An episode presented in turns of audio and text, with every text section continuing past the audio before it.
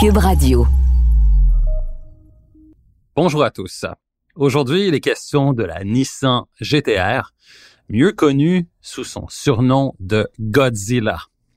Aujourd'hui, la Nissan GTR est une voiture d'exception animée par un puissant V6 biturbo doté d'un rouage intégral et dont le graphisme de l'écran central a été créé par une compagnie de jeux vidéo.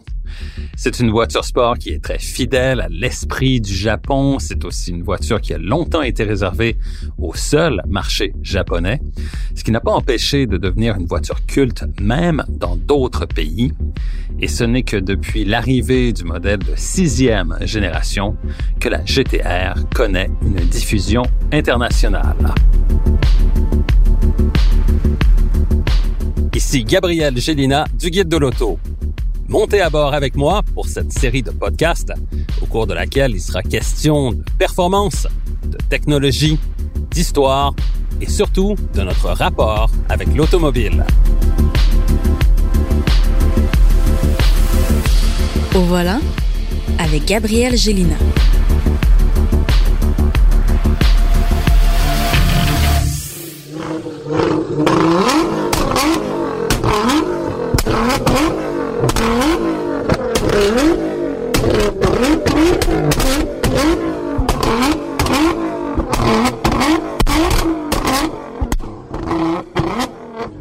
Son que vous venez d'entendre est celui du V6 biturbo de la Nissan GTR lors d'une période de réchauffement avant qu'elle ne fasse son entrée sur le circuit. Je me souviendrai toujours de mon premier contact avec la Nissan GTR, affectueusement surnommée Godzilla, en raison du fait que cette sportive japonaise se permettait de donner la chasse à d'authentiques sportives et ce, sans complexe.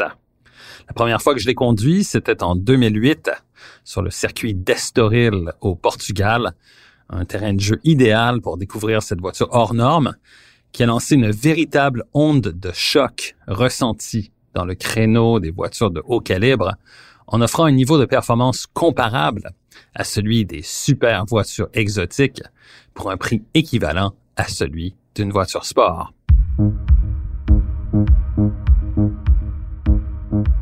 À la sortie des puits, avec la boîte séquentielle à double embrayage à six rapports en mode manuel, le passage des vitesses se fait aussi rapidement que l'action d'une carabine semi-automatique, soit en seulement 0,18 secondes, mais surtout sans les chocs qui sont généralement associés à ce type de boîte. En fait, la livrée de la puissance est tellement constante et linéaire que l'on n'a pas l'impression viscérale d'une accélération à tout casser, mais faites-moi confiance, ça déménage. Un autre facteur qui atténue quelque peu l'impression de vitesse est le fait que la sonorité du moteur est un peu assourdie, ce qui est typique d'un moteur turbocompressé et ce qui nous prive ici du cri de guerre strident d'un moteur atmosphérique à pleine charge. Les freins ventilés Brembo font un travail très efficace en décélération et la direction de la GTR est juste assez lourde pour éviter que le conducteur ne donne trop d'angle au volant en entrée de courbe. Afin de rouler vraiment rapidement avec la GTR sur circuit, il faut faire preuve de patience à l'accélération ou encore choisir la configuration optimale pour les divers systèmes de la voiture. En bref, il faut choisir les réglages air pour obtenir la calibration la plus ferme des suspensions, de même que la vitesse la plus rapide de passage des rapports de la boîte séquentielle mais en désactivant complètement le système de contrôle de la motricité.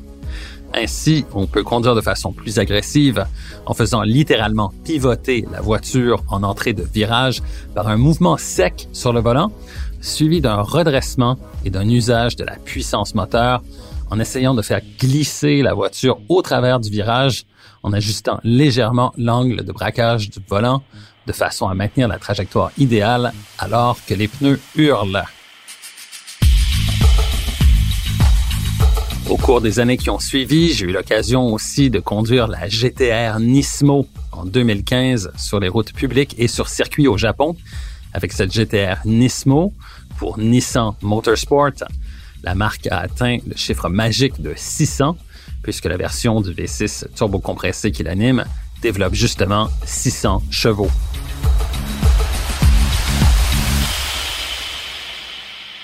Par rapport à la GTR conventionnelle, ce modèle Nismo adopte des modifications aérodynamiques qui permettent à la voiture de générer un appui de 100 kg à 300 km heure.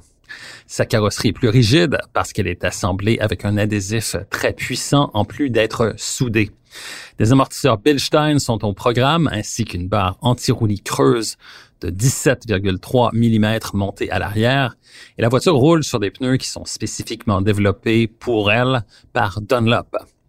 Tous ces éléments rendent la Nissan GTR Nismo extrêmement performante sur circuit, mais ne peuvent pas compenser totalement pour le fait qu'elle demeure plutôt lourde, puisque le modèle conventionnel affiche 1750 kg à la pesée et que le modèle Nismo en pèse 1720, donc seulement 30 kg de moins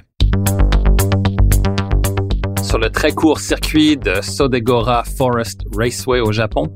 La GTR Nismo s'est montrée très rapide, mais on pouvait vraiment sentir son poids, particulièrement lors d'une transition rapide droite-gauche qui comportait un changement d'élévation qui avait pour effet de déséquilibrer la voiture et de faire en sorte que le rouage intégral s'ajuste pour assurer une bonne motricité.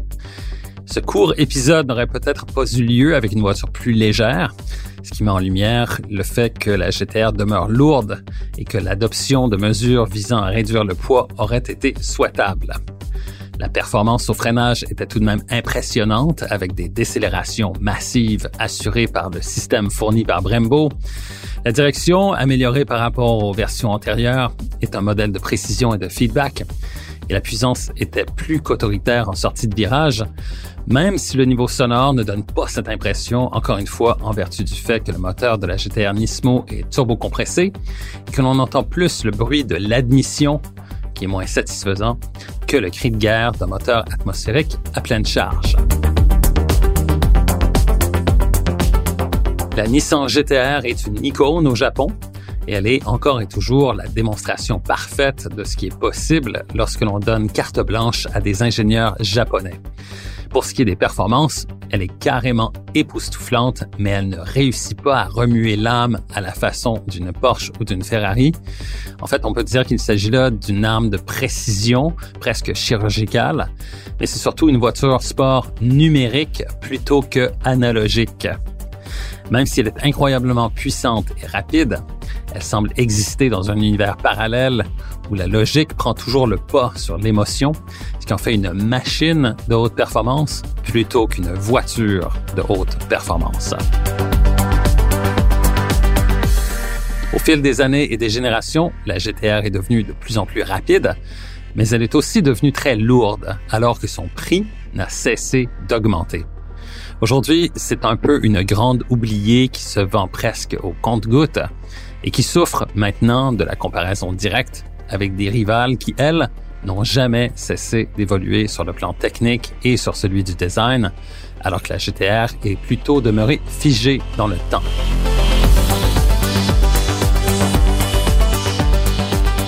L'arrivée de la prochaine génération de la Nissan Z va ranimer la passion chez les amateurs de performance mais cela suffira-t-elle à raviver l'intérêt pour l'autre sportif de la marque, qui est la GTR?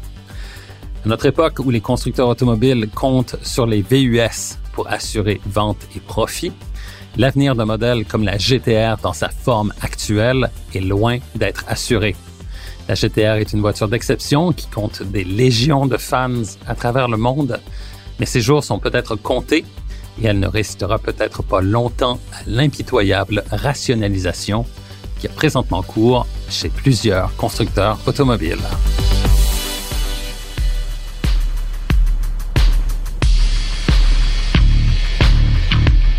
Recherche et animation, Gabriel Gélina. Montage, Philippe Séguin. Une production, Cube Radio.